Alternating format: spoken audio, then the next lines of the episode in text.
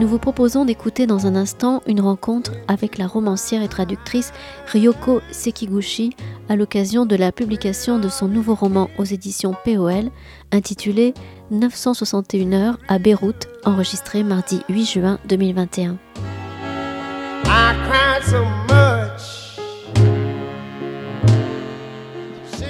Bonsoir à tous et merci d'être là ce soir. Merci Ryoko, c'est la première fois qu'on a le plaisir de vous recevoir. Ah, C'est ravi d'y être. Ah oui, pardon. Euh, donc, ce soir, nous allons parler entre autres, parce que je pense qu'on abordera aussi un petit peu, euh, parce que le livre s'y prête, votre dernier livre paru euh, aux éditions POL, 961 heures à Beyrouth et 321 plats qui les accompagnent. c'est un livre que vous avez écrit suite à l'invitation euh, à Beyrouth de la maison de la maison de la culture. Maison des écrivains. La maison des écrivains de Beyrouth, qui est, je crois, dirigée par euh, Sharif Majdalani, qu'on a reçu à plusieurs reprises euh, ici et qui est toujours un, plaisir d'accueillir. C'était en 2018. Vous êtes resté un mois et demi et le livre, vous l'avez écrit l'année dernière. C'est le livre qui était au, au, programme de la de la mission qui vous était confiée mais avant d'aborder le, livre, comme c'est la première fois que vous venez, j'aimerais quand même qu'on revoie un petit peu votre parcours, euh, parce que je, pense que vous avez un parcours extrêmement intéressant. Euh. Voilà, donc vous êtes né au Japon. Oui. Et vous êtes arrivé à Toulouse. À, enfin, à, Toulouse, oui, bien ah oui, tout à l'heure. Mais avant d'arriver à Toulouse. Voilà. Et à Paris, vous êtes là depuis combien de temps? Ah, Depuis 97, euh, donc ça fait un petit peu de temps. Et pourquoi vous êtes venu à, Paris? Qu'est-ce qui vous Alors, euh, c'est à la fois un parcours assez, euh, disons, euh, banal, on peut dire, parce que je pense qu'il y a y a beaucoup de gens donc, qui sont venus, par exemple, pour leurs études, après euh, qui restent. Donc je fais partie de ces, ces gens donc, qui sont venus euh, pour finir euh, le troisième cycle d'histoire de l'art. mais en arrivant, enfin avant de, de venir, j'avais enfin j'étais déjà poète, si on peut mhm. dire ça, de façon professionnelle, si on peut dire. Je ne sais pas si on peut dire poète professionnel, mais il se trouve que euh, j'ai eu, euh, quand j'étais en lycéenne, un prix littéraire qui m'a permis de, euh, de, me faire publier. Donc, au Japon, quand j'ai arrivé ici, j'avais déjà deux ou trois livres derrière moi en japonais. Et, et en arrivant ici, en France, bah, je découvre, enfin, je découvre ce qui est une chose euh, ben, enfin, normale, que euh, contrairement aux autres euh, domaines d'art, mhm. où par exemple on peut montrer les photos, on peut jouer à la musique, la littérature, bah, il faut, il faut qu'on écrive en français. Et donc, c'est comme ça que je commençais à, à, me, à me, traduire mmh. et, euh, et, envoyer dans les, euh, dans, les, dans les revues littéraires. Et, et ensuite, le, la dernière année, donc le troisième année, avant de repartir au Japon, euh, donc avant la fin des études, j'ai envoyé les manuscrits chez POL. Et, et voilà, c'est comme ça que mon premier livre est paru et j'ai décidé de, de rester ici. Alors, pour ceux qui sont intéressés, nous les avons à la librairie euh, parce qu'ils sont toujours disponibles. Les, deux, les, deux, livres de poésie parus chez POL, c'est un premier en 2001 qui s'appelle Calque et le deuxième euh, en 2005 qui s'appelle Héliotrope. Donc, ce sont des livres que vous avez euh, écrits d'abord en japonais, que vous avez traduits vous-même en français. Voilà. Parce que c'est quand même, il y, a quand même une, forme très, très particulière. C'est pas, on n'est pas sur de la poésie sur, des vers. Euh, ouais, c'est un peu, oui, c'est très hybride. Mm, mm, mm, et euh, il y a beaucoup de, de, petits blocs qui flottent. Euh, oui, et donc c'était c'était la, la, période où j'écrivais d'abord en japonais et que je me traduisais en, en français. Et ensuite, après, je commence à écrire euh, directement à la fois en, japonais et en, français, donc simultanément. Et, euh, et ensuite, maintenant, euh, enfin, après, j'écrivais à la fois en français et en japonais, mais des, des livres différents. Et, donc, c'était comme si, en fait, c'était un peu schizophrénique. Donc, comme si j'existais, enfin, à la fois comme auteur japonais et auteur euh, française, mais euh, les contenus de, livres étaient différents. Et l'année dernière, pour la première fois, euh, j'ai sorti un, un livre, enfin réuni de trois livres en français. Donc, c'est-à-dire que je me suis traduite de français en japonais vers le japonais. Donc, j'étais à la fois auteur et euh, traductrice euh, du livre, ce livre en japonais. Et donc là, ce livre, donc euh, aussi à Beyrouth, je suis en train de, de le traduire. Et, et, ça sera toujours le livre euh, enfin, je serai toujours auteur et traductrice de ce livre en japonais. Oui, finalement, vous êtes dans les, dans les pas d'écrivains comme Milan Kundera ou Nabokov, en définitive. oui, alors que, alors que dans les deux sens, en fait, c'est un peu n'importe quoi, mais, mais euh, j'aime bien ce, ce, genre de. de parce que ça, ça, change tout le temps. Parce que c'est-à-dire que je, au début, donc je, je, je commençais à me traduire. Et ensuite, j'écrivais dans, dans les deux langues euh, simultanément, et ensuite euh, séparément, et ensuite. Euh, et donc, je ne sais pas comment ça va évoluer après. et j'aime bien, hein, j'aime bien beaucoup ce, voilà, j'aime beaucoup ce genre de d'évolution perpétuelle. Hein. Parce qu'en définitive, c'est bon, on va peut-être pas passer après toute la, toute tout notre temps sur le, le, bilinguisme, mais finalement, quand vous êtes ici à Paris ou, ou là en déplacement en France, euh, ou même à Beyrouth, puisque vous avez dû parler français à Beyrouth. Vous, pensez en français maintenant ou vous pensez toujours en japonais et vous faites une traduction euh, ah. simultanée? Alors, euh, je pense que ça dépend de. Au début, c'était très, très, très, très difficile de, de, me traduire en japonais ce que j'avais écrit en français. L'inverse n'était pas vrai, parce que de, de français en japonais, c'était plus facile parce que, euh, en quelque sorte, euh, c'est. Je ne dirais pas c'est vers la liberté, mais vers la liberté de contenu.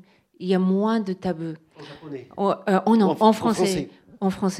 Euh, alors que, bien sûr, euh, enfin, le, japonais, c'est ma langue maternelle, donc c'est euh, c'est vraiment bourré de tabous. Et, et, et, bien sûr, il y a des choses que, par exemple, ce que j'ai sorti l'année dernière, c'était le livre que j'ai écrit suite à, à, la triple catastrophe de Fukushima, donc dans lequel Bien sûr, j'écris aussi un peu de, de, critique par rapport au gouvernement et puis euh, que je dois traduire en japonais. Bon, ce n'était pas, ce n'est pas que c'était difficile euh, euh, techniquement parlant, ce n'était pas pour la ce n'était pas sur la langue elle-même que c'était difficile, mais c'est plutôt que comment je vais, je vais m'arranger avec tous ces tabous. Est-ce que je vais les cacher? Est-ce que je vais les, euh, est-ce que je vais modifier? Est-ce que je vais les laisser tels quels? Parce qu'en même temps, quand on prend euh, un livre, par exemple, comme Nagori, qui est un livre donc écrit en français sur cette, ce, alors c'est pas ce concept, parce qu'on euh, ne peut pas parler en, pour, pour, ceux qui l'ont, euh, qui l'ont lu, mais ceux qui l'ont pas lu, Nagori, c'est un mot très particulier qu'on accole à à peu près tout ce qu'on veut en japonais, qui vient définir ce quelque chose euh, très particulier qui est de la nostalgie de, de, la saison qui se finit. Donc on peut parler de... Est-ce que là on pourrait parler de, Nagori du printemps? Ah oui, bien sûr. Oui. Bien sûr, bien sûr. Et euh, ce n'est pas seulement sur les saisons, mais aussi sur, les, sur toutes les choses en fait qui, euh, qui viennent de nous, nous quitter. Donc euh, on peut parler de, de Nagoli d'un voyage. Je ne sais pas si on peut être Nagoli de confinement, mais bon, oui, non. on peut, enfin, voilà. Donc, ah, c'était bien, on était, on était bien enfermés. D'accord. Donc, alors, ça, c'est un autre aspect donc, de, de votre travail littéraire euh, avant qu'on passe vraiment à la question de la gastronomie, parce que ça aussi ça a beaucoup d'importance, euh, euh, et, le livre sur Beyrouth. mais j'ai l'impression que vous marchez comme ça, vous fonctionnez par étapes. C'est-à-dire que vous commencez par utiliser ces mots japonais pour faire comprendre à la culture en français cette espèce d'étendue comme ça qui peut y avoir, d'écart dans, la langue, et qui doit vous servir à vous dans la compréhension des choses, et pas à moi qui suis, par exemple, absolument pas... Euh, qui ne parle pas du tout japonais. Mhm. La notion de Nagori, il faut que je fasse ce travail dessus, si vous voulez, de compréhension, alors que pour vous, mhm. c'est naturel, et en même temps, le, français excusez-moi, je ne suis pas très clair. je, vais reprendre. En fait, est-ce que, le, est-ce que la langue française est plus simple ou, plus évidente que la, langue japonaise? À pratiquer comme ça, euh, où il y a des subtilités que nous, on ne peut pas comprendre, mais que vous, vous voyez de, sur le français Alors non, en fait, je ne, je ne pourrais pas dire c'est en fait plus simple, euh, plus petit. Euh, la comparaison ne se fait pas sur ce, niveau-là. Et puis aussi, je, je, pense souvent, par exemple, sur ce livre Nagori, comme c'est presque, je pense que c'est le, le, seul livre qui porte le nom japonais, et, comme une sorte de le livre entier et la traduction de ce mot. En fait, qu'est-ce que c'est? Voilà. Mais en même temps, ça ne veut pas dire que justement que, en tant que lecteur euh, français, euh, que vous deviez faire euh, tout ces, ce travail pour comprendre cette notion. Et, justement, non, parce que je, pense que ce sentiment de la nostalgie de quelque chose qui, a, qui s'en va, c'est assez universel. Et euh, simplement, il y a des, cultures où le, le, mot pour le dire n'existe pas. Voilà. Et, et, par exemple, après la sortie de ce livre, euh, quand j'ai fait les, les rencontres euh, dans les régions plutôt du Nord, en France, euh, il y a beaucoup de gens qui, euh, ont dit Ah oui, non, mais nous aussi, euh, quand on se quitte, on agite la main jusqu'à ce qu'on ne voit plus la voiture. voilà. Et, il y a une sorte de sentiment vers la personne qui, qui et, alors que simplement, il disait Mais on n'a pas le mot pour le dire. Mais le sentiment existe. Oui, c'est ça. Et on va passer donc à la. alors, est-ce que c'est une rencontre, la gastronomie, la, cuisine qui, euh, j'imagine, comme ça, prend beaucoup de place dans votre vie Parce que, par ailleurs, je ne sais pas si vous, mais, euh, si vous savez, mais Ryoko Sekiguchi a un compte Instagram. Moi, je vous recommande de, vous abonner au compte Instagram parce que c'est magnifique quand on aime manger, tout ce qu'elle peut manger et goûter tout, tout, au long de la semaine. C'est un bonheur à voir. Elle photographie ses plats et c'est. C'est bien, vous, me présentez comme une ogresse. Hein. Euh, non. Alors aujourd'hui, tu bouffes ça. non, mais, non, mais c'est vrai, il y a beaucoup de nourriture. Il y, a, beaucoup quand même. Oui, il, y, en a beaucoup. Et, euh, et, voilà, donc j'aimerais bien qu'on commence à, aborder ce, chapitre-là. Qu'est-ce qui vous a amené euh, comme ça à, à, ce plaisir? Parce qu'on sent bien que c'est un plaisir, on le, on le, comprend dans le livre, moi je le vois sur votre compte Instagram, qu'il y a cette espèce comme ça de pas d'appétit dog, mais en tout cas d'appétit, d'appétence pour tout ça et de, et de, de, et de plaisir. Euh, et, comment, comment ça vous est venu, si ça vous est venu euh, alors, Est-ce que ça date du Japon? Est-ce que c'est ah oui, oui, oui, euh, ça date du Japon. et donc, tout simplement, là, c'est, ça vient de ma famille, ma mère qui était cuisinière. Et donc c'était quelque chose qui était très très proche euh, de, de moi, comme si euh, justement, je, comme si j'étais née, je ne sais pas, d'une famille d'apiculteurs. Dans ce cas-là, la vie des, des abeilles euh, deviendrait très proche de, de ma vie.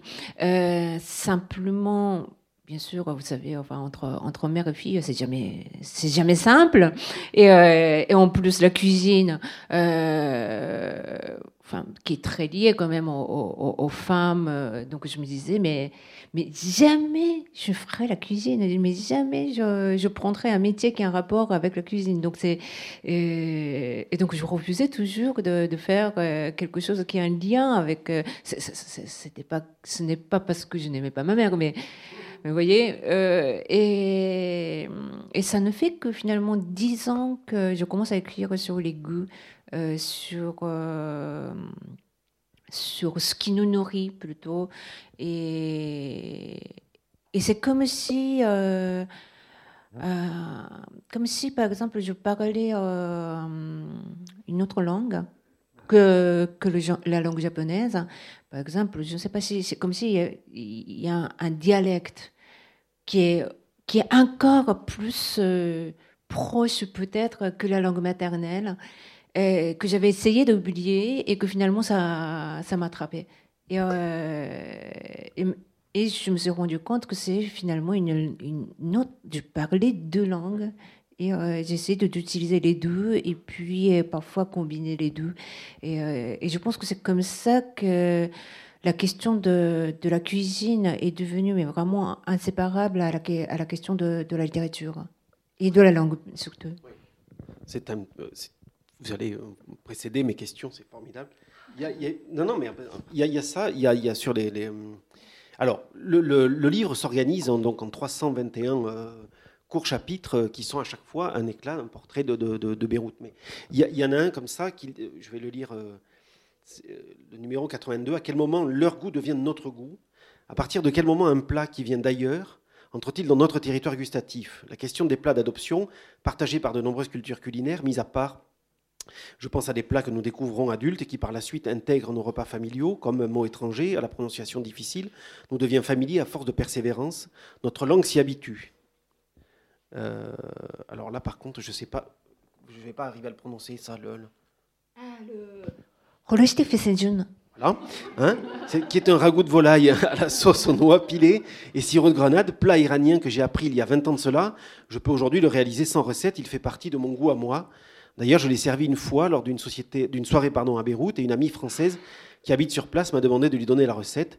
Elle le goûtait pour la première fois et cela lui a beaucoup plu. Ce mot persan aura été pour elle prononcé dans la bouche d'une japonaise et il deviendra le sien par la suite.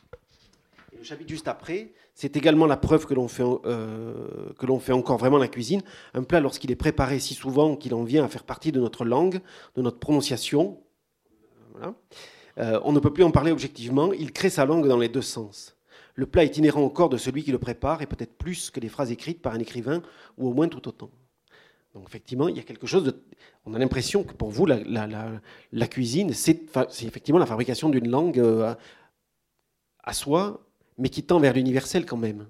Oui, oui, oui, oui, parce que ben, la langue, euh, en principe, est faite pour, euh, pour, pour pouvoir faire comprendre, n'est-ce pas? Et donc, euh, pour cela, il y a le, il y a le grammaire et euh, il y a le moyen d'apprendre.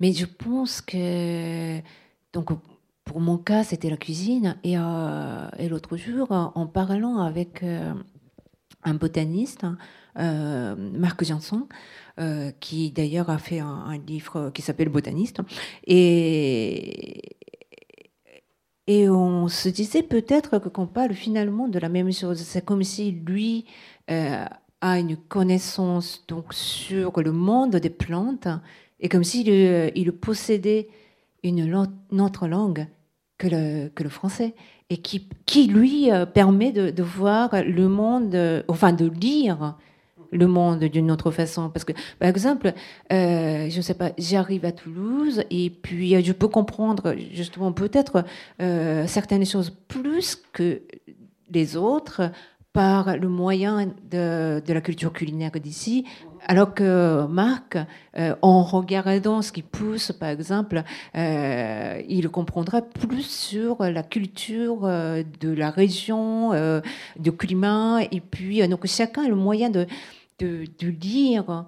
Le, pays vient une, une ville, euh, euh, la terre, et puis aussi, euh, comme vous savez souvent, en fait, par exemple, en, en, ce moment, on parle de, de plantes prédatrices, les, les, migrations aussi des, des, plantes. En fait, on peut, on peut parler de la même chose pour les plats qui voyagent, et puis aussi les, les plats qui, qui envahissent aussi, qui un certains plats en fait qui, qui sont un peu comme les plats, on peut dire prédateurs, et, et qui qui, qui menacent là aussi les, certaines cultures culinaires. Donc, c'est vrai qu'il y a comme ça des, des, des, des parallèles à, pouvoir faire avec d'autres connaissances, je pense. Et c'est une, c'est une langue plus universelle, la, la cuisine. Que, D'ailleurs, vous pourriez ne, ne, pas parler français, moi ne pas parler japonais. Mm. On se fait à manger l'un l'autre, c'est, c'est une façon de se parler. Ça, c'est vrai. Ça, c'est vrai. Oui, oui, oui, oui. À la fois, oui, oui, il y a quelque chose de. Mais à la fois, oui, à la fois, non. Non, non, euh, enfin, je sais pas. Euh, c'est difficile parce que. quand même, euh, on peut peut-être apprendre plus vite. Par exemple, une, une, un étranger peut apprendre plus vite le français, parce que c'est quand même abstrait, que d'aimer vraiment les, certains plats difficile à, avaler pour euh, quelqu'un qui vient d'une autre culture. Donc, euh, c'est à la fois universel, mais comme euh, il faut apprendre avec notre corps, il y a des moments où, pour certaines personnes, ça fait blocage. Mm. Et alors en cela, j'ai envie de vous dire, pourquoi la cuisine libanaise? Qu'est-ce qui vous a attiré Qu'est-ce ah. qui vous a attiré dans la cuisine libanaise? Est-ce que, Parce qu'elle euh, je pense que d'abord, euh, donc c'était une commande donc de la de la maison des écrivains, euh, donc qui m'a invité pendant 40 jours et, et on fait un livre. Et bien sûr, je savais que je savais qu'au Liban on, on, y mange bien, donc je vais je vais pas refuser cette cette proposition. Je pense que ça Bon, il se trouve que c'était c'était le Liban, enfin c'était Beyrouth, mais je me demande si c'était une autre ville. Pour la plupart des cas, je pense que 90% euh, j'aurais dû vivre. Donc, euh, non, mais parce qu'il y a toujours à lire. Euh, c'est vraiment comme un livre. Une culture culinaire, c'est vraiment comme un livre. Et euh, parfois, on est plus tenté par un livre que l'autre, mais toujours, euh, enfin, on, a, envie de, on a envie de la page. Hein, donc c'est, mais mais c'est vrai que la cuisine libanaise m'intéressait beaucoup, enfin surtout euh, dans, dans, ce cas précis parce que c'était à Beyrouth et la cuisine d'une grande ville m'intéresse dans cette, sa complexité parce que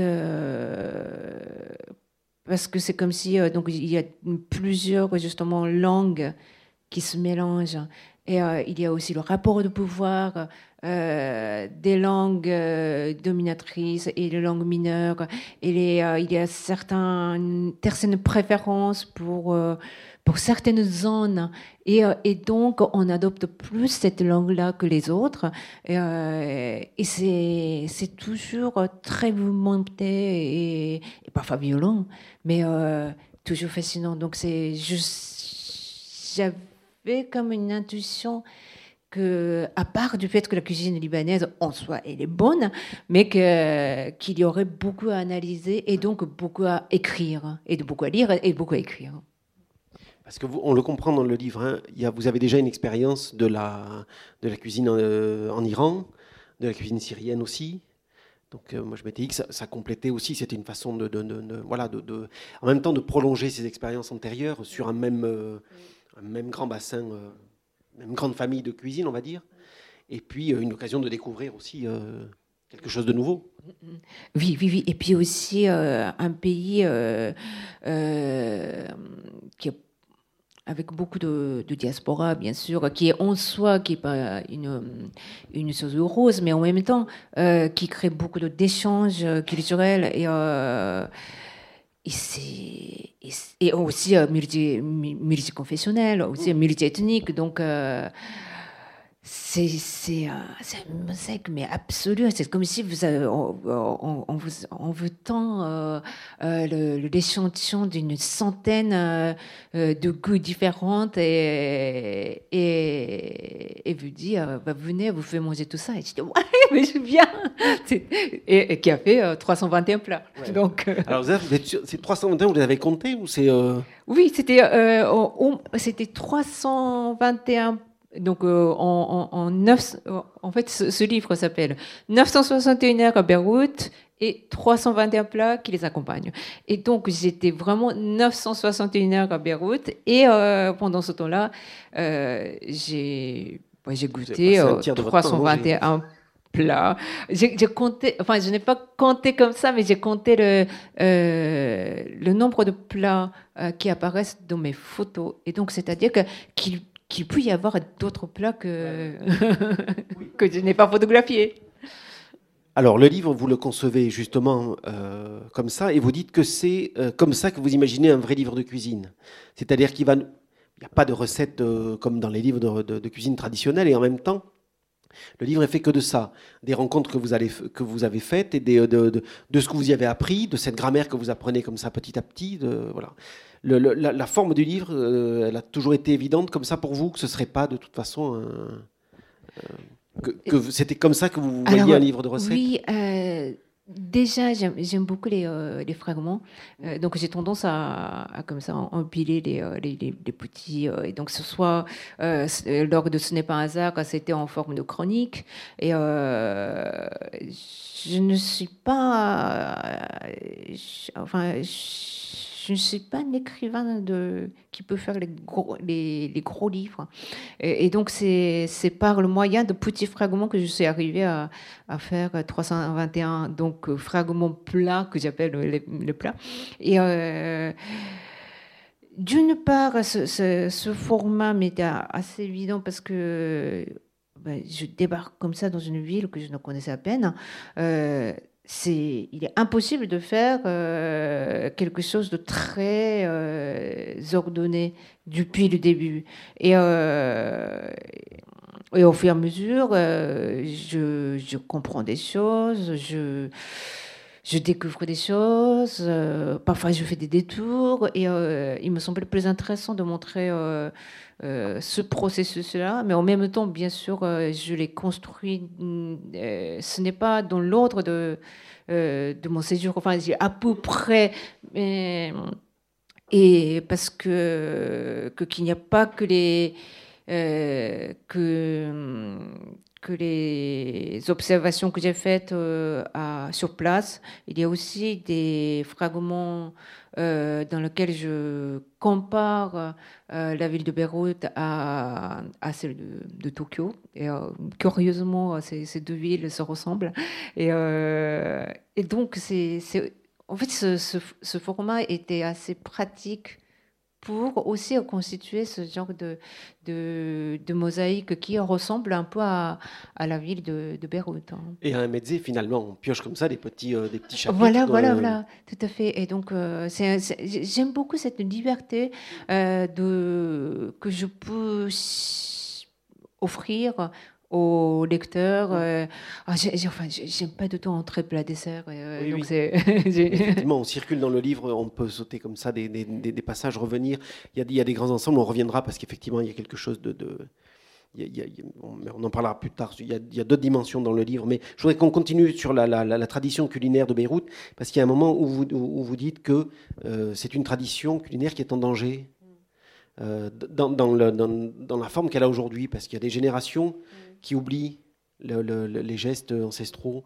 Et il y a aussi, vous parliez de diaspora, mais il y a, ce qui m'a beaucoup intéressé, il y a des, euh, euh, des, petites communautés de, de, femmes éthiopiennes, sri-lankaises, qui sont les domestiques dans, euh, dans, dans, les maisons et qui viennent aussi en même temps apporter quelque chose de, une richesse qui est, la, qui est la culinaire qui est la leur, mais se pose le problème de Qu'est-ce qu'elles font de la tradition euh, dans la cuisine au quotidien? Oui.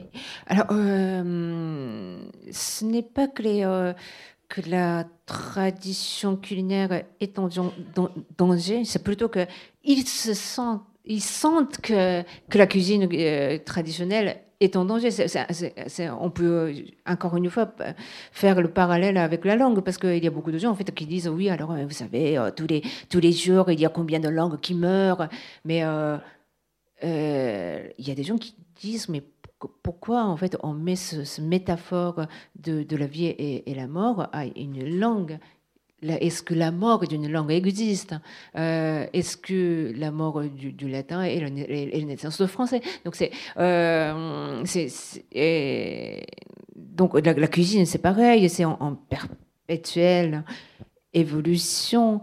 Et, euh, et, ceux qui croient que, que qui sont aussi en fait je sais pas la, la cuisine de ma grand-mère traditionnelle est-ce que qu'elle était déjà traditionnelle? Donc ça ça ça se c'est tout un problème, enfin, la, question.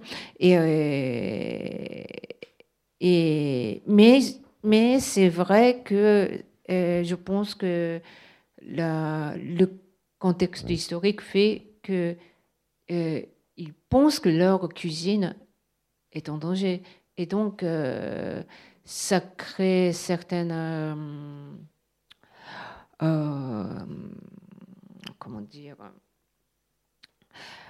euh, rigidité aussi, parfois, euh, dans la conservation de recettes euh, que qu'il croit euh, que qu'il faut préserver. Alors que bon certains parfois quand on regarde ces recettes il y a des il y a des produits qui ont été importés enfin qui ont apparu dans la dans la cuisine levantine que, que voilà que que, 20, que 20e siècle. Mmh. et, et, mais mais aussi c'est ça qui est, qui est intéressant c'est-à-dire que qu'est-ce qu'on croit traditionnel qu'est-ce qu'on croix originelle.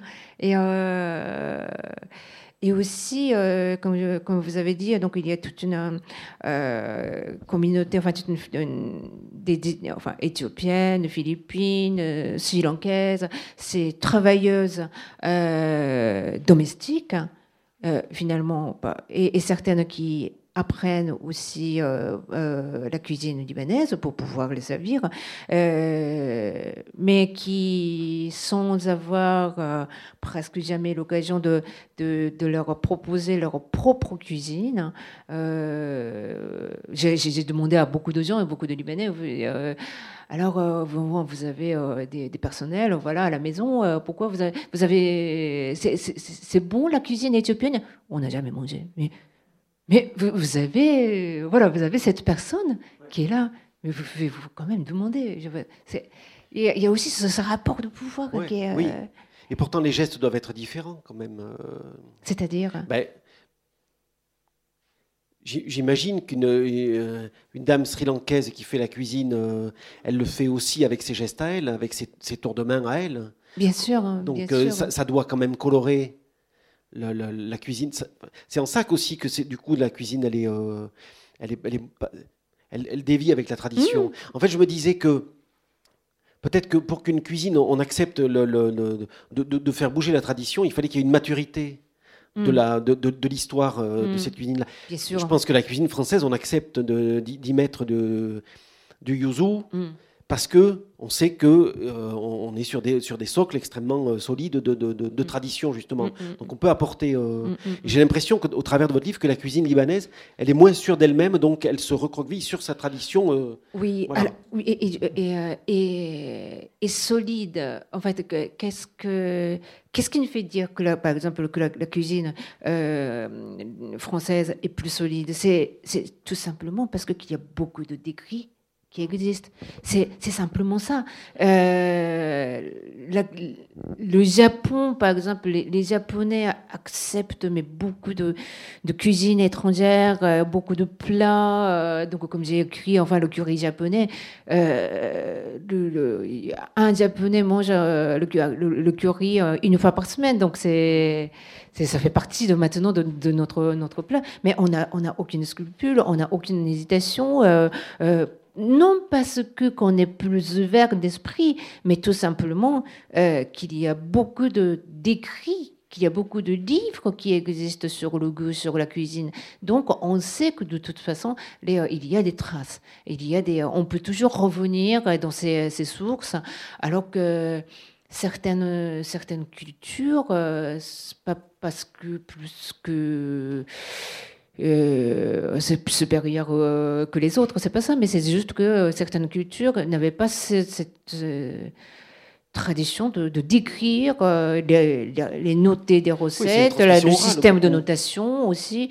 Euh, voilà, donc sinon, mais, je suis sûre que c'est, ils se sentent comme ça un peu euh, menacés, non pas parce que qui, qui avait moins d'écrits, mais parce que bien sûr il y a toute une tradition de la culture ottomane et levantienne qui existe, tout, simplement parce que on ne, on ne, on ne fouille, pas assez dans ces, euh, dans ces documents, je pense.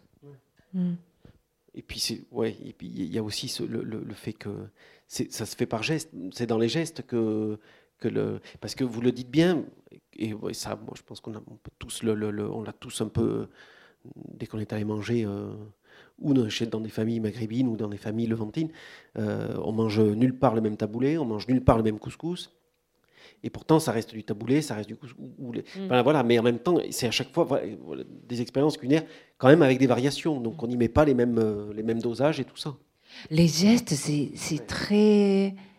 C'est compliqué. C'est-à-dire que c'est un peu comme comment, comment noter la chorégraphie? Donc, bon, bien sûr, il y a plusieurs euh, euh, façons de notation, de partition. Euh, il y a un système aujourd'hui, mais il y a quelque chose qui, qui s'échappe à, la notation toujours. Et, et c'est quelque chose, à, à la fois, c'est quelque chose de, disons, tellement évident parce que les gestes, il suffit de les montrer. On fait comme ça. Et, donc, souvent, c'est quelque chose qu'on ne note pas. Et, euh, quand je regarde, ce, enfin, ce que je connais le plus, c'est les, livres de, cuisine euh, japonaise historique, par exemple, du XVIIIe siècle, du XIXe siècle. Euh, il y a des façons de faire, mais il n'y a pas de gestes. Parce que, non pas parce que qu'il n'y a pas de geste, mais que tout simplement c'était une évidence. On, ils savaient comment manier. Et donc, c'est toujours que ce sont les gestes qui s'échappent à la, notation. il y a quelque chose qui transparaît vraiment dans le, dans, le livre, et je crois que c'est aussi ce que vous allez chercher, euh, c'est les similitudes. Parce que bon, vous avez bien compris que le, le, livre opère une espèce de triangulation, et moi je trouve que c'est ce qui est vraiment euh, formidable et édifiant dans le livre, c'est que euh, elle part à euh, Ryoko part à la recherche de la cuisine levantine par sa propre double culture à elle, de franco-japonaise. C'est-à-dire avec les mêmes. Vous êtes, on est à égalité. Il y, a la cuisine française, la cuisine japonaise et la, découverte de la cuisine libanaise. Y a, donc il y a une espèce de triangulation comme ça. et vous allez chercher aussi les similitudes. Mm. Euh, c'est ce qui ressort de très, quand vous dites que euh, la cuisine libanaise, c'est une cuisine qui se compose dans l'assiette, mm. un peu à la manière de la, de la cuisine japonaise. Donc est-ce que c'est ça aussi que vous êtes allé chercher? Le, le, côté vraiment asiatique euh, d'Extrême-Orient?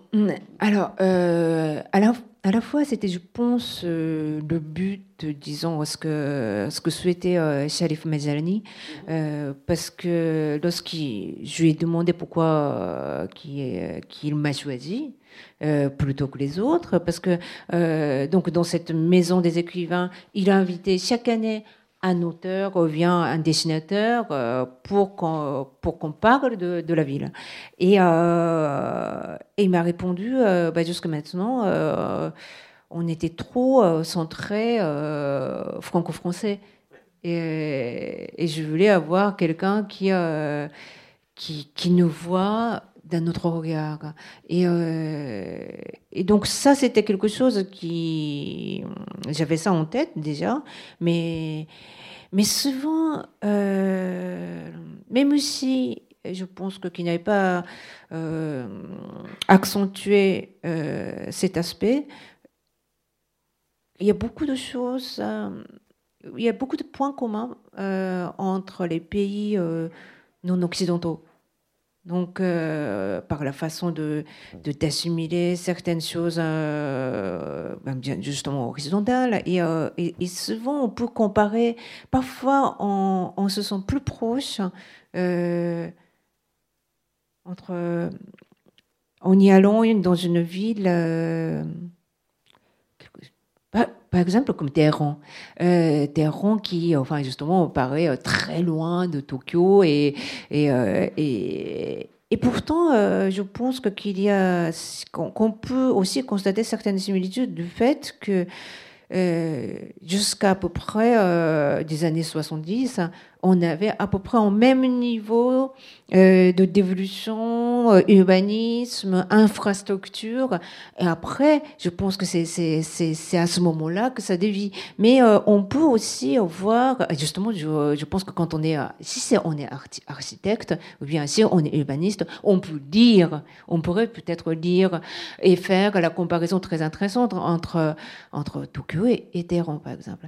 Et et comme ça, je pense qu'il y a beaucoup de choses qu'on est parfois plus proche, parce que comme on dit, euh, entre, euh, on est des orientaux finalement. et c'est une extrême orientale qui est allée dans un pays de Moyen-Orient. Donc euh, parfois je me sens plus proche de la de la France, parfois je me sens plus proche du Liban. Donc c'est c'est ouais voilà. Mm. Alors il y a quelque chose. c'est ce que j'ai commencé à dire tout à l'heure, il y a le, livre dans sa première partie vraiment sur, euh, sur Beyrouth, sur la découverte, sur la cuisine, et puis petit à petit, on voit qu'il y a des, thèmes qui reviennent, qui sont euh, qui vont irriguer le livre et qui dessinent quand même aussi un autoportrait. Et je crois que vous, dites beaucoup de vous dans, euh, au travers de, de, la ville de Beyrouth. alors, on va parler peut-être un, peu, plus tard de, Fukushima et de l'accident euh, de, 2018. Mais avant, il y a, cette présence qui, euh, irradie, parce que vous je crois que vous la sentez de façon très forte, euh, la présence des vestiges de la guerre qui a commencé en 75 et qui, qui a trait aussi avec la question de la nourriture et qui continue à courir encore aujourd'hui. Et, les gens sont, c'est quelque chose qui est encore très présent oui. chez eux Oui, je, je pense. Hein, euh, quand, quand, je suis allée, euh, donc avant d'y aller, euh, la maison des écrivains m'a demandé sur quel euh, thème, euh, quel thème je voudrais aborder donc pour parler de la ville et donc j'ai dit tout simplement voilà je voudrais parler de, de, la cuisine des gestes de gens qui cuisinent les histoires de cuisine que les Bergotins racontent et euh, il y avait un, une des membres de, de, la maison des écrivains qui dit ah non mais chouette enfin, il y a quelqu'un qui ne parle pas de la guerre, donc qui vient. Et, euh, et pourtant, Enfin, ce n'était pas moi qui ai abordé cette question. Enfin, c'est trop. Enfin, c'est trop grand. Enfin, je ne, je, je, n'aurais jamais osé. Mais euh, puisque donc c'était le but de, de, de, parler de la cuisine. Donc il y avait quelques articles euh, qui sont parus suite à, mon arrivée dans les journaux locaux, comme quoi donc il y a une écrivain donc qui est en résidence et qui veut euh, récolter un peu les histoires de la, de la cuisine. Donc les gens sont venus à ma rencontre en disant bon voilà madame j'ai une histoire à vous raconter. Et souvent, les histoires euh, qui étaient vraiment marquantes étaient liées à la guerre. C'était quand même assez, fou. Mais, euh, mais finalement, une ville, c'est quoi? En fait, c'est une ville, c'est un peu comme une, une personne. Et, et c'est une personne qui a vécu dans sa vie 15 ans de guerre. Et, enfin, sans parler de d'autres, euh, d'autres, d'autres, d'autres troubles et conflits. Mais bien sûr, on ne peut pas parler de la personne sans connaître et sans, sans, sans aborder cette question.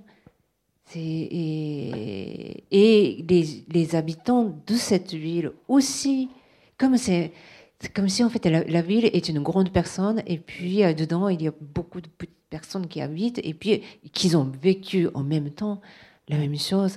Donc euh, ça les a marqués et à ses habitants et à la ville. Alors là-dedans, il y a un tabou que vous, vous voyez, que effectivement, c'est un point sur lequel ça achoppe. C'est-à-dire que vous dites, euh, oui, la présence de la Syrie, de la, de la cuisine syrienne, euh, et on vous dit non, il n'y a pas. Non, non, la Syrie, non, il n'y a pas. Oui, c'était assez flagrant. Vous savez, c'est justement encore une fois, c'est comme euh, en, Iran, euh, on dit. Oui, non, mais il n'y a pas d'homosexuel. Hein. Euh, homosexuel, il n'existe pas en Iran. C'était pas ça, mais j'ai posé des questions en fait sur la cuisine des minorités. Donc, euh, est-ce que, euh, je ne sais pas, il y a des, euh, stands même de, la cuisine philippine Ou est-ce que les immigrés, par exemple, font leurs leur courses ben, les dimanches, bien le, le, jour de congé, comme, comme moi, à Paris, j'ai des quelques magasins où je peux acheter des, euh, légumes japonais, par exemple.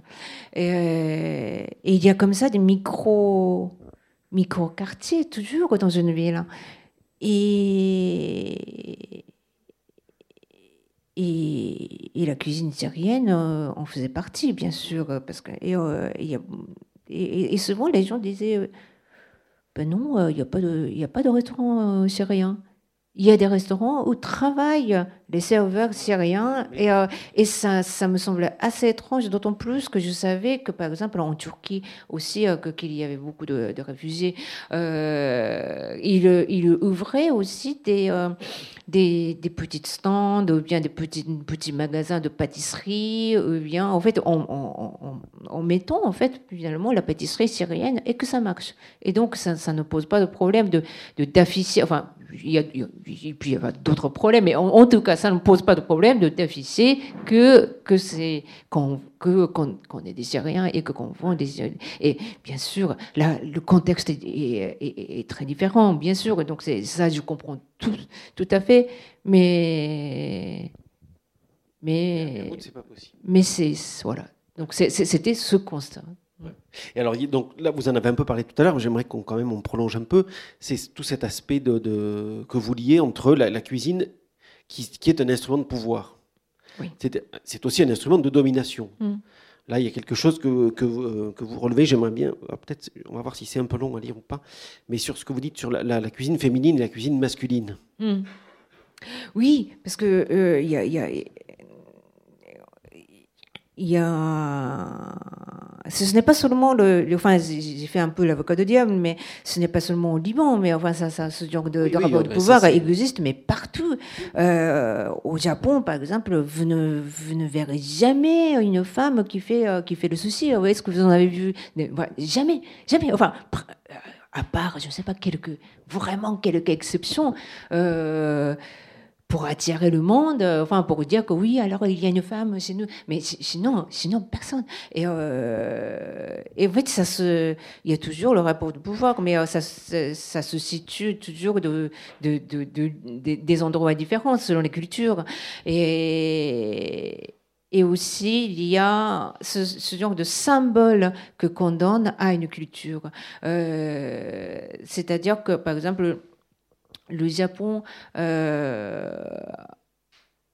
euh, disons, la cuisine japonaise ici en France euh, a une image, euh, même si ce sont des, chefs japonais qui, le font plutôt que des femmes, plutôt féminine, plutôt sophistiqué, euh, brutal, viandard. Euh, non, et, euh, c'est non la cuisine. Ah, j'aime bien la cuisine japonaise. Elle est très, euh, elle est très saine, elle est très sophistiquée, elle est très délicate. Et donc, ça ne pose aucun problème de que, que la cuisine japonaise euh, fait son apparition, que qu'il y ait des, des, des, restaurants japonais, des, des chefs japonais de la cuisine française, parce que ça ne nous envahira jamais. Alors que, alors que pour certaines cuisines, euh, bon, on fait oh là là, non mais ça, on, on va pas. Enfin, il, peut, il, peut être, il peut arriver jusqu'ici, mais pas, euh, tu vas pas faire un pas de plus. Hein. Mm. Donc, euh, et, et je faisais toujours, enfin, je disais toujours, enfin, chaque fois que, que l'occasion se présente, par exemple, pourquoi il y a la cuisine, euh, les cuisines maghrébines en France. Bon, il y, a, beaucoup de restaurants, mais euh, très, très, très peu de restaurants étoilés où il y a des chefs d'origine maghrébine qui peut faire euh, le twist un peu le, enfin il, peut tout à fait y avoir un cuisine enfin un restaurant 12 étoiles euh, de, de, la fusion de la cuisine algérienne et, et, française et sauf que ça, ça commence à apparaître. C'est en voilà. Ça, ça, ça commence à apparaître. Et, euh, et ça, j'en suis très, très contente. Mais par exemple, quelqu'un comme, je ne sais pas si vous connaissez un chef, Maurice Sacco, qui est euh, donc chef euh, d'origine euh, sénégalaise et, et, malienne. Ça, ça, n'avait jamais existé. Donc c'est et c'est alors que qu'il a qu'il a qu'il décroché une étoile. Et, ça, ça commence à apparaître. Mais avant, euh, vous, pouvez, vous pouvez ouvrir toujours des bouilles-bouilles, enfin sympathiques, euh, vendre des couscous, mais pas plus que ça, quoi. Jamais, euh, voilà. Oui, mais ça, c'est parce qu'on a l'impression en France de faire la meilleure cuisine du monde. Oui, mais, mais pourquoi, mais, mais, pourquoi vous, donc justement, pourquoi vous acceptez que, qu'un, chef japonais, justement, qui, qui décroche une étoile, douze étoiles, parfois trois étoiles, et, et pas et, euh, et pas un, chef euh, d'origine marocaine, par exemple. Voilà, donc c'est. Euh, Alors, je vais, je vais quand même lire ce chapitre parce que sur la cuisine masculine et la cuisine féminine que je trouve vraiment très savoureux. Alors, on pourrait dire que la France accepte tous les cuisiniers étrangers, toutes les cultures culinaires, à condition qu'elles deviennent plus féminines que la sienne. Je parle évidemment de la symbolique. Au Japon, à l'époque Heian, euh, du, 8e au 12e siècle, on considérait comme un pays vassal de la Chine, euh, pardon, à l'époque de Japon, donc se considérait comme un pays vassal de la Chine. Les espaces officiels étaient ornés de peintures de style chinois et les documents administratifs étaient tous rédigés dans cette langue. À l'inverse, les femmes utilisaient une écriture japonaise, forcément plus féminine, et les espaces qui leur étaient dédiés étaient décorés à la japonaise. Exception faite de ces rapports de vassalité, un pays se perçoit généralement comme masculin. J'ai ainsi constaté que les autres cultures culinaires ne pouvaient faire leur entrée en France qu'à condition de modifier quelque peu leur image. Ainsi, la cuisine libanaise devient moins spectaculaire, plus cosy, plus healthy. La cuisine italienne devient la cuisine de la mamma par excellence, ce n'est pas faux, mais l'autre cuisine italienne, si elle, est, euh, si elle est minimisée en France, existe bel et bien. La cuisine impériale chinoise, à quelques rares exceptions près, n'a jamais pu trouver sa place, alors qu'on trouve à Paris d'innombrables street food chinois. Que la cuisine japonaise et les chefs japonais soient adulés presque sans condition ne pose aucun problème, car cette cuisine est féminine, fade, maigre, délicate par nature. Elle ne présente aucune menace de domination, même si on la couvre d'éloges. D'ailleurs, j'ai assez souvent remarqué que les restaurants libanais à Paris n'avaient pas la même clientèle selon qu'ils sont pour les Français ou pour les Libanais.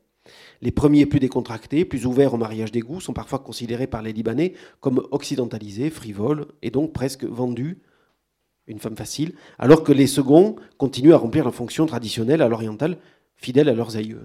Voilà, il y a, il y a ce, rapport de pouvoir et de domination euh, qui passe aussi par la cuisine. Euh, et ce n'est pas seulement de, enfin, ça date pas d'hier, c'est toujours comme ça, enfin, historiquement. Et, c'est aussi pour ça qui est intéressant à décrypter. Parce que ça, ça, ça, ça, ça parle, enfin, ça, ça en dit long sur, euh, sur une culture et sur une société aussi. Il y, en a un autre que je vais dire aussi. Non.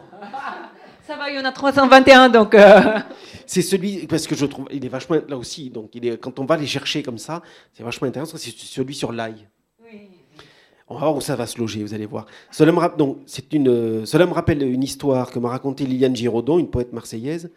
Sa mère travaillait pour une famille d'aristocrates de la région d'Aix-en-Provence, et dans le manoir, l'ail était considéré comme un aliment roturier. Naturellement, le personnel, le personnel avait également interdiction de le consommer. Au retour de leur congé, les domestiques rapportaient souvent avec eux les d'ail cachées au fond de, leur poche, et dans la cuisine, ils en râpaient quelques fines tranches sur leur assiette, juste avant de le déguster. Elle m'a aussi appris qu'on disait aux Juifs, en guise d'insulte, qu'ils sentaient l'ail. Les Japonais insultaient de la même manière les Coréens qui vivaient au Japon. Donc c'est à peu près universel aussi. Ça. Ah bah oui, ah oui, oui, oui. C'est pour ça que c'est une langue aussi. Donc ben, c'est une, langue en fait dotée de nuances, mm. dotée de symboles, euh, dotée de sous-entendus aussi, de, tabous, bien sûr. On continue à, explorer ce, ce côté d'autoportrait que vous faites de vous, parce que Ça aussi, plus on avance dans, le livre, plus on se rend compte que vous faites. Il y, a, y, a, en écho à ce que vous dites sur la, la, guerre du Liban, par exemple, ça va vous rappeler aussi des, des, des moments de la, de, la, de, la, Seconde Guerre mondiale au Japon, mais c'est beaucoup plus flagrant quand vous mettez en lien les, euh, d'un mm. côté la, triple catastrophe euh, à Fukushima avec l'explosion à Beyrouth, euh, où là on sent qu'il y a vraiment il y a un effet, pas de ricochet, mais d'écho très fort chez vous, dans, dans la façon mm. dont, vous, dont, vous, Alors que vous avez, je, je le redis, hein, la, ville, vous l'avez, vous y êtes allé, c'était, c'était, c'était, c'était avant. C'était en 2018. Oui, c'était 2018. Et c'était l'année dernière l'explosion euh, dans, le port de Beyrouth. Oui, donc c'est euh, euh, quand j'ai écrit Ce n'est pas un hasard, donc sur la triple catastrophe de 2011, je n'étais pas au Japon non plus avant le, lors de, de, la catastrophe et et, c'est un livre qui parle un peu de la veille de catastrophe, parce que la veille de catastrophe, enfin, on, ne peut jamais savoir quand on si on est à la veille de catastrophe. Par exemple, je, ne souhaite pas, mais peut-être demain il, peut y avoir quelque chose, mais on ne sait pas. On ne peut jamais savoir. Et, euh, et, bien sûr, quand j'étais à Beyrouth, au moment d'avoir euh, écrit enfin noté, disons, une partie de de, ce qui constitue ce livre, euh, je ne savais pas de tout que je ne savais pas de tout ce qui allait euh, ce qui allait se passer après ni euh, ni Sharif Majdalani ni les enfin je pense que bon, bien sûr les Béroutins se plaignaient du gouvernement critiquaient une sorte de dégringolade mais bon je pense que personne personne enfin cette explosion personne et mais après une fois que l'explosion s'est produite, ce n'est justement comme, comme l'accident de Fukushima, ce n'est pas un hasard. Il y a des éléments qui sont accumulés qui fait que cette chose s'est produite. Donc il y a toujours une, une évidence, mais euh, jusqu'à ce que ça se produise, on, ne, on ne non. Euh, et donc c'est cette comparaison. Euh, c'est une comparaison, disons, malheureuse, parce que, et, pour, euh, et pour l'un et pour l'autre, euh, personne n'a personne souhaité de vivre euh, ni à Fukushima ni à l'explosion de, de Beyrouth. Et, et, et, moi, le premier. Mais puisque ça s'est produit pendant l'écriture, bien sûr alors, je me, pose, je, me je me suis beaucoup posé la question de savoir si je vais publier ce livre d'abord et ensuite sous quelle forme, euh, quel moment on arrête le livre et l'écriture. Euh, c'était pareil pour les deux parce que pour le pour l'accident de, la centrale, donc j'étais en France, euh, je, je, je me disais, mais est-ce que j'ai le droit de, parler de, Fukushima alors que, je suis en France? En fait, quelle légitimité? Et, euh, pareil pour, je, je, ne, parle pas de, d'explosion justement, euh, mais est-ce que euh, au moment où il y a l'explosion, après avoir, enfin, pendant que les, les, les Béroutins sont en train de vivre après l'explosion, est-ce que de, de, enfin quel euh, quel sens qu'il est de, de, publier un livre sur la cuisine, sur euh, sur ce qui était avant. Euh, cette ville qui qui jouissait d'une sorte d'insouciance aussi, enfin, avec tous ces problèmes qu'il y a, enfin, dans, comme dans tous les pays. Donc euh, voilà, c'était c'est ce genre de questions éthiques en fait qui se. Mm. Ben, moi j'ai l'impression que vous, vous, y répondez quand même, quand, parce qu'il y, a tous ces, euh, tous ces chapitres sur, euh, qui sont très très beaux et pour le coup je trouve émouvant parce que en fait effectivement elle ne Ryoko ne dit pas ne met pas en corrélation directement les, les, les deux catastrophes. Mais on a l'impression qu'au fur et à mesure des chapitres comme ça, ça arrive, ça arrive, comme, ça monte et puis elle se met à parler de la catastrophe euh, de, 2000, euh, de 2011 au Japon. C'est pas euh, c'est pas mis directement en corrélation noir sur blanc. Mais à, vrai dire, euh, je ne, je ne m'étais pas rendu compte de, de, ce côté euh, euh, autobiographique. Ça, pas, ça, ça, ça, se prend tout le monde quand je dis ça. Et, et tout le monde m'a fait cette remarque que qui, avait un, une amie qui a dit ah oui non mais c'est le c'est le c'est le livre le plus intime que, que tu as écrit des, des choses comme ça. Mais mais à la fois, euh, je, euh, je, pense que je voulais pas, enfin, à, part cette, histoire de catastrophe, hein, euh, dès le début, je ne voulais pas faire un livre, disons, qui se veut neutre, abstrait, parce que le regard de quelqu'un n'est jamais neutre. Euh, quand, on, quand on décrit quelque chose, bien sûr, il décrit avec son regard, avec son, avec son regard, avec le, le sa, sa, culture, avec, on, on, on, ne va jamais de façon neutre. Et donc, euh, c'était une sorte de, si j'ose dire, une honnêteté de ma part, de, de me présenter. Je suis là, euh, je ne vais pas écrire. Euh, euh, c'était comme si j'étais face à, cette ville et, euh, comme une interview. Mhm. Et alors, je voulais vous interviewer. Alors, je m'appelle ah, et je suis journaliste. Et est-ce que vous permettez que je vous pose des questions? Et c'était un peu ça. Donc, bien sûr, c'est plus honnête, c'est plus sincère de, de, me présenter. En fait, c'était ça. Et, et c'était comme si, par exemple, je faisais une longue interview à cette personne qui est la ville, et au fur et à mesure, elle me raconte des choses. Et aussi, ces, ces paroles, enfin ces paroles, de, de, ces rencontres, me transforment. Et donc, euh, parler de cette personne, c'est aussi, je ne peux pas parler de la personne sans parler de ce, de ce qu'il a fait sur moi. Ça fait partie de, de, ces rencontres de cette personne, je pense. Mais ça, c'est parce que pour vous, la, faire la cuisine et partager la nourriture, c'est une cristallisation des moments. Ça, vous le dites, euh, c'est peut-être le moment le, le, le, le, plus intime ah quand vous parlez de la cristallisation. Bien sûr, c'est vous vous souvenez enfin, c'est pas pour, pour rigoler, mais on peut, on peut empoisonner une personne, on peut partager une. Mais, mais aussi, euh, qu'est-ce que c'est de partager Enfin, j'ai toujours l'impression que, par exemple, supposons que.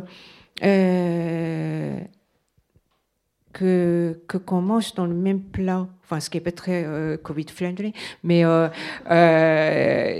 on, demain, il y a une partie de, de cellules euh, qui sont constitués de, de, même aliment que quelqu'un a fait et donc qui vient de, de, cette personne et qui vient de et donc il y a toujours euh, tous les jours il y a une sorte de comme ça de, de partage de d'une d'une chaîne presque infinie et, euh, et dans ce sens-là que je dis que c'est ce n'est pas anodin et, et manger dans une ville c'est comme si on entrait justement dans, à la fois faire une interview, mais aussi être dans, cette, dans le corps de la ville et, euh, et accepter de ce qu'elle ce qu'elle nous offre, qui peut être aussi dangereuse, bien sûr, mais, euh, mais parce que non, non parce qu'elle est toxique, mais qu'elle peut nous, qu'elle risque de nous transformer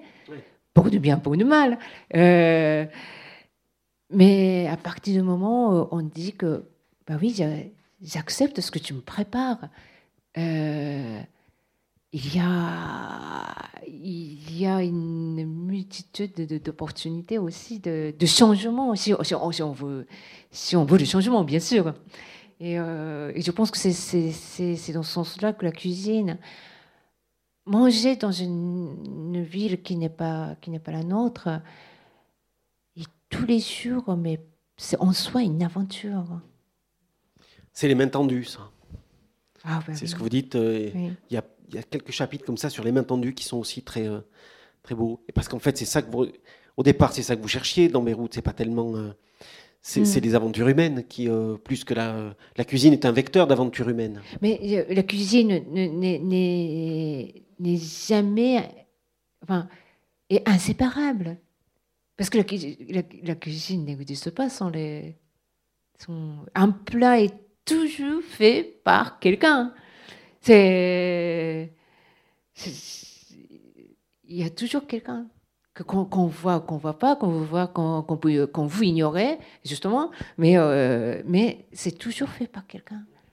Et de, bien sûr, de, de ces ingrédients aussi qui sont faits par, par quelqu'un, des produits aussi.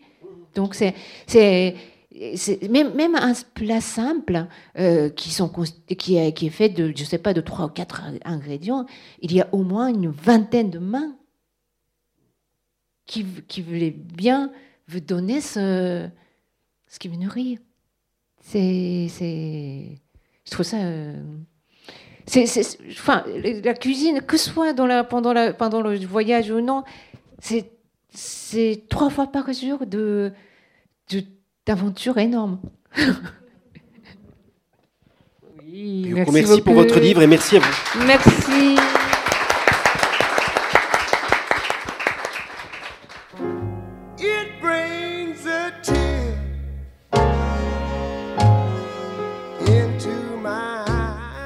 Le roman de Ryoko Sekiguchi, 961 heures à Beyrouth, est publié aux éditions POL. Ryoko Sekiguchi est l'auteur d'une dizaine de livres en français et en japonais, parmi lesquels Le curry 10 façons de le préparer aux éditions de l'Épure en 2021, Nagori chez POL en 2018, Le Club des Gourmets également chez POL en 2013. Cette rencontre a été enregistrée mardi 8 juin 2021 à la librairie Ombre Blanche réalisée et mise en onde par Radio Radio.